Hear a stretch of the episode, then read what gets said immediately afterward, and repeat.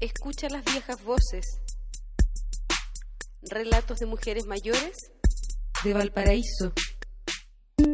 Mi nombre es Rosa, tengo 76 años y no estoy de acuerdo que como persona mayor no me vean, que sea invisible y que no me escuchen cuando quiero hablar. Algunas personas más jóvenes piensan que uno no tiene la capacidad de valerse por sí misma y yo sí la tengo. Yo no soy invisible.